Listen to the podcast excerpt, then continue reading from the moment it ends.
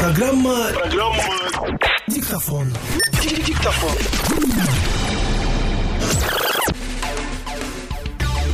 Это программа «Диктофон». У микрофона Андрей Яницкий. И сегодня мы в гостях у Георгия Стура. Всем привет. Георгий из города Севастополя. Более того, он коренной, Коренной севастополец. Севастополь. И Георгий сегодня живет в Киеве и увлекается музыкой. Он основатель, не знаю, фронтмен группы «Севастопиль».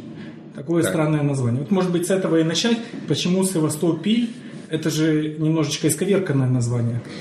Да, правильно, на украинском и на русском, и на украинском Севастополь. Но э, есть такой там вариант Севастополь, он не вполне корректный, но когда я раздумывал над названием, мне хотелось как-то обозначить украинскую принадлежность и чтобы выделить среди да, других каких-то названий, чтобы это было заметно, сделать именно так, то есть Севастополь. Да, это отчасти провокационно, действительно. Ты называешь свою группу не группа, а ансамбль разнузданной песни. Песни и пля- свистопляски, по-разному. Их тоническая песня и свистопляски, как угодно, да. Жанр пчелофолк или антиведомственная песня, как угодно, То да. есть это юмор присутствует всегда. Безусловно, без какого-то стеба, без э, кича и подобных вещей я не мыслю музыкальный процесс. Песня по радио задела за живое былое Голые женщины, голые женщины Голые женщины, голые женщины, голые, голые Голые женщины, голые женщины, да-да-да-да Голые женщины, голые женщины, голые, голые Эта группа молодая, я так понимаю, э, вообще музыкой ты давно занимаешься, но именно проект «Севастополь» появился после твоего переезда в Киев. Или я ошибаюсь? Ты все правильно говоришь. Мне как-то странно всегда слышать уже молодая последние несколько лет. А Вот. Проект появился действительно здесь, но стиль и основа, она как э, с того, когда я один начинал, с проекта «Поющие шкворни» у меня был в Севастополе. Та же модель, э, та же идея, основа, она остается, безусловно. Это гаражная группа или все-таки вы уже выступаете на каких-то площадках? То есть Мы выступали уже не только на площади, мы выступали на фестивале Z Games. Это крупный такой спортивный фестиваль в Затоке, он ежегодно проводится. А те записи, что есть, они даже элементарно не под метроном. То есть они неровно записаны, где-то быстрее, где-то медленнее. Это записи репетиций. То есть да, это все в каком-то в гаражном формате, но тем не менее вот мы уже выступали и на этом фестивале. У вас есть такая э, песня C2H5OH «Крым наш». Это Там немножко не так. Крым ваш, C2H5OH. Крым ваш. Да, потому что в припеве именно C2H5OH это формула спирта. Вот такой Крым ваш, на каждый третий алкаш. Крутится, вертится, крутится, вертится шар голубой. Ялта, Лушта и Севастополь уходят за бой. Крутится, вертится, крутится, вертится, хочет упасть. Пьяница, выпивку, пьяница, выпивку хочет Это намек на то, что как-то поменялась э, атмосфера в э, Крыму после аннексии? Ну, тут нужно некоторую предысторию тогда сделать. Эта песня вообще о лосьонозависимости крымчан. После аннексии на полуострове появилось очень много э, лосьонов, лосьон боярышник, там, зверобой, еще какой-то чистый свет, название массовой этой линейки продукции. Но э, факт остается фактом. Э, Лосьоны эти пользуются колоссальным спросом. Почему? Потому что они дешевые, потому что они продаются... э, Это же не подакцизный товар, соответственно, дешевый. Продаются они в любое время, в отличие от алкоголя, который там, по-моему, до 10, да, что-то такое ограничение есть. Вот. И, ну вот, может быть, ты помнишь, в конце 80-х, в начале 90-х, как было все усеяно, по крайней мере, в Севастополе, тройным одеколоном, фанфуриками тройных одеколонах. Вот сейчас вот такая же ситуация там с лосьонами боярышник. И тут еще такая ремарка важна, что это лосьон, а не, не бальзам? не, не, не- бальзам, а настойка. Настойка боярышник, она изначально предназначена для приема внутрь. Э, То есть, да, конечно, не в таких дозах, как пьянчушки ее употребляют, но тем не менее. А лосьон это для наружного применения. Это протирать там что-то, лицо, еще что-нибудь. А его пьют. То есть, это на самом деле нет там никакого лосьона. Там просто спирт. То есть, это специальный такой продукт, чисто под Крым а, заточенный. Вот чтобы он был дешевый, чтобы там был просто спирт, ну, мы можем догадываться о качестве спирта. Ну, Кто-то делает деньги просто таким образом. Да, кто-то делает деньги. И тут еще что странно, что по России больше нигде, почти нигде упоминания в этом лосьоне мы не встретим. А в Крыму такой ажиотаж, там э, ну, масса фотографий, масса свидетельств. Они сами пишут, и не только крымчане на форумах, а есть э, там статьи о том, что вот лосьон пытается запретить продавать после 11. Ну, смешно же. Вот. В России такого нет. А на самом деле это же стандартная политика по отношению к аннексированным территориям, к населению, как там Чукч спаивали, индейцев и так далее. Вот. И то же самое мы видим здесь. То есть я думаю, это без какого-то государственного вмешательства не может быть, или попустительства, да, да, да, продавайте там лосьон.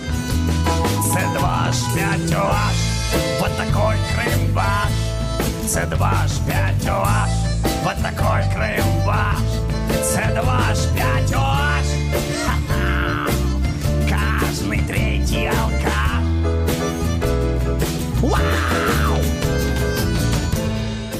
Получается, это такая острополитическая песня, на самом деле, протестная песня. Она тоже стебная очень. Она э, вот об этом явлении. Дело в том, что это явление, оно отражает происходящее на полуострове. Если есть спрос вот на такие продукты, ну, значит, там что-то происходит не так. Мы же понимаем, что не от хорошей жизни в 90-м году люди пили тройной одеколон. Это уже не сухой закон был, все продавалось. Просто не было денег, то же самое. Это свидетельство того, что там творится. Тем не менее, песня, да, она отчасти грустная, отчасти она стебная. Ты э, крымский татарин, скажи, пожалуйста, по, по национальности. Нет, а разве не заметно, что Крымский татарин. Почему задаю этот вопрос? Потому что я нашел э, в твоем исполнении гимн крымских татар. На русском языке, правда, но это очень необычно. Я не знаю, во-первых, есть ли еще аналоги э, такого звучания, чтобы перепевали гимн крымских татар? По крайней мере, я не слышал, да. Почему родилась идея записать эту песню? И вот эта песня уж точно не стебная, да? Это так, да. вполне серьезная да. песня. Значит, э, придумал ее, ну, наверное, лет 10-11 назад. Это был период, когда я сочинял очень много песен, там, в неделю по 2-3, не значит, что все они были хорошие. Но вот такой был период, соответственно, не то, своих текстов мне не хватало, я брал э, стихи каких-то других авторов, к примеру, там, активно на Хармса сочинял, там, нашел какой-то сборник турецких поэтов и так далее. Вот в то время, видимо, мне попался где-то, я даже не помню, ну, где-то увидел этот перевод, он мне очень понравился тогда ни с какой, ни с конъюнктурной, ни с политической точки зрения, исключительно с эстетической. То есть вот та сила переживаний, которая отражена в этих стихах, вот она мне эстетически близка, безусловно. Ну, особенно на тот период, да, такой юношеский, сейчас я уже там, как бы, может, циничник к чему-то отношусь. А тогда это действительно э, меня захватило, и захотелось это передать. То есть мне понравились исключительно стихи.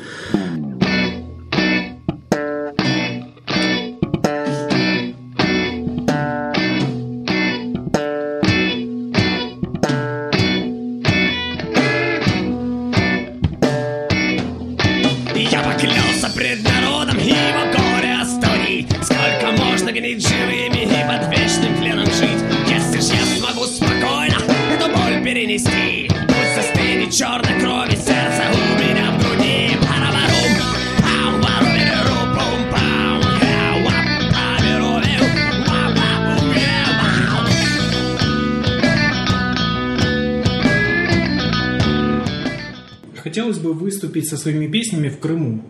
И если да, то где? На какой площадке? Если да, то в украинском Крыму.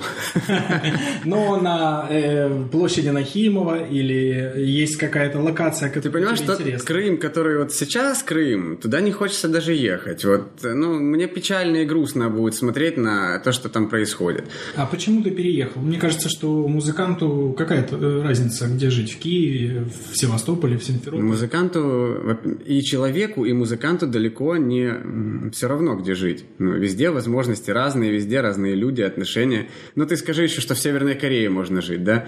Ты же музыкант, зачем ты переехал в Северную Корею? Ну, к примеру, оттуда не переедешь особо. Да.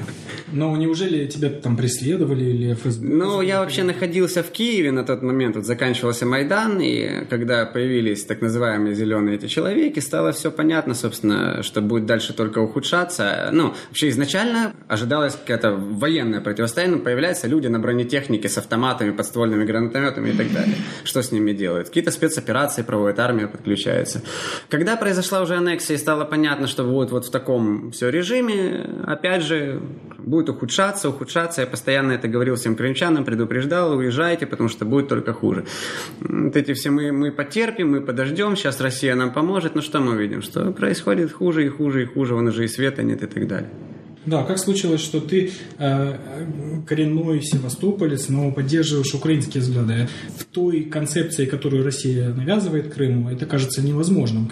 Это довольно действительно интересный момент. Кстати, тоже все было связано с музыкой от, отчасти. Где-то лет в 15 я начал слушать ВВ, братов Гадюкиных, и тут я понял, что тут абсолютно у людей неадекватное какое-то отношение. Им нравится это, но все на украинском-то все нет, значит, нужно выключить. Ну что это за ерунда? И так постепенно, потихоньку я стал вот от, от этих мифов э, великодержавных, великороссийских как-то избавляться, понимать, что жить нужно для себя, а не для, там, в угоду каких-то имперских амбиций поступать. И в угоду имперских, имперским амбициям они совершают поступки, от которых потом страдают простые люди. Как вот в песне, э, в крымско-татарском гимне есть слова там «Сколько можно, чтобы друг друга братья видеть не могли». Прошло сто лет, почти сто лет, как сочинили эту песню, и снова та же ситуация. Снова Россия разделяет братьев. Мы знаем, что туда кому-то опасно, кому-то вообще нельзя возвращаться, кому-то опасно, кто-то кому-то неприятно, э, кто-то просто не хочет вот через все эти границы, унизительные процедуры проходить, э, кому-то прямо запрещен туда въезд. То есть снова люди не могут видеть своих братьев, родственников и так далее.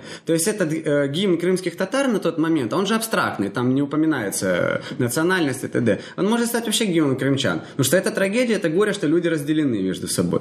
Ну, а песни о политике у тебя еще есть? О Путине? Нет, я прямо такие какие-то конкретные вещи, как правило, не делаю. Да, у меня есть, допустим, песня Бонди, Джейм, э, Джеймси Бонди и Илья Муромц. Это там совершенно дичайший степ, как Бонд приезжает в Псков, там раскапывает этих десантников. Жестко, Ну что, черный, черноватый юмор, да. Есть околополитические. А, есть песня «Кровавый пастор», пожалуйста, да. Понятно, о ком это так? На острие информационной войны она как бы.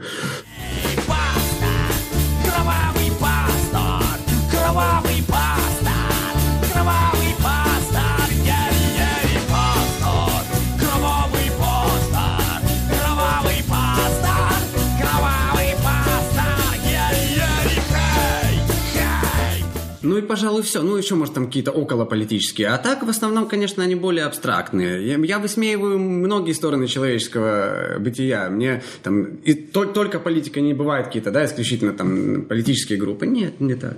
А на украинском языке собираешься петь? На украинском я сейчас вот вынужден ходить на курсы украинского языка. Кстати, тоже интересный момент. У нас э, в школе, а я учился в лучшей школе города, так она считалась, первая гимназия имени Пушкина, закончилась в 2001 году. И у нас не было украинского языка. То есть не было, не то, что не преподавалось, предмета такого не было. Только в 10 появился факультатив, на который, понятное дело, школьники после шести предметов не ходили. Вот, уставшие. И ну, директор был таким лютым украинофобом. Он решил, что, значит, такое бестолковое совершенно решение, чтобы дети не учили украинский. И это приветствовалось родителями. Все были рады, ура, хохлядский язык мы не будем учить. И что теперь их дети живут в, там, в Киеве и страдают от того, что они не могут в повседневном там, общении говорить. Це більш-менш спілкуватися зараз там, от видиш, уже все.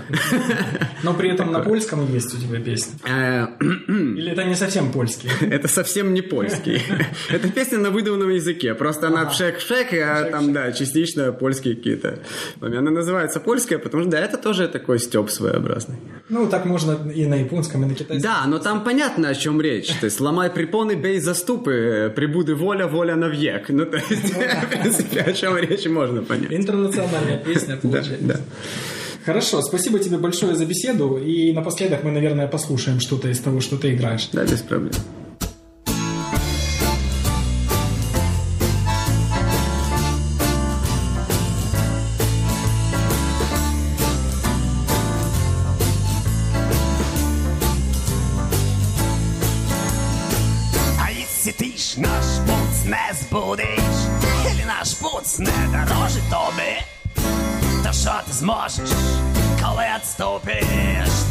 ти бути може лиш в гробе, лиш в гробе, ламай припони, бей заступи, і прибуде воля, да воля нов'єка, єсть вічна, жить скарлупи, і тоді ти зовсім не чоловік, не чоловік, не, ц-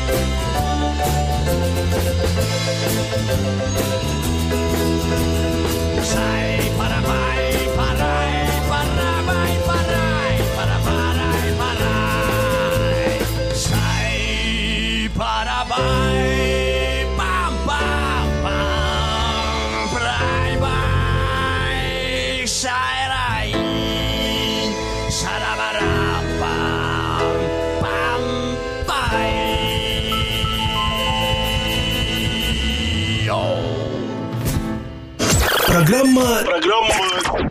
Диктофон.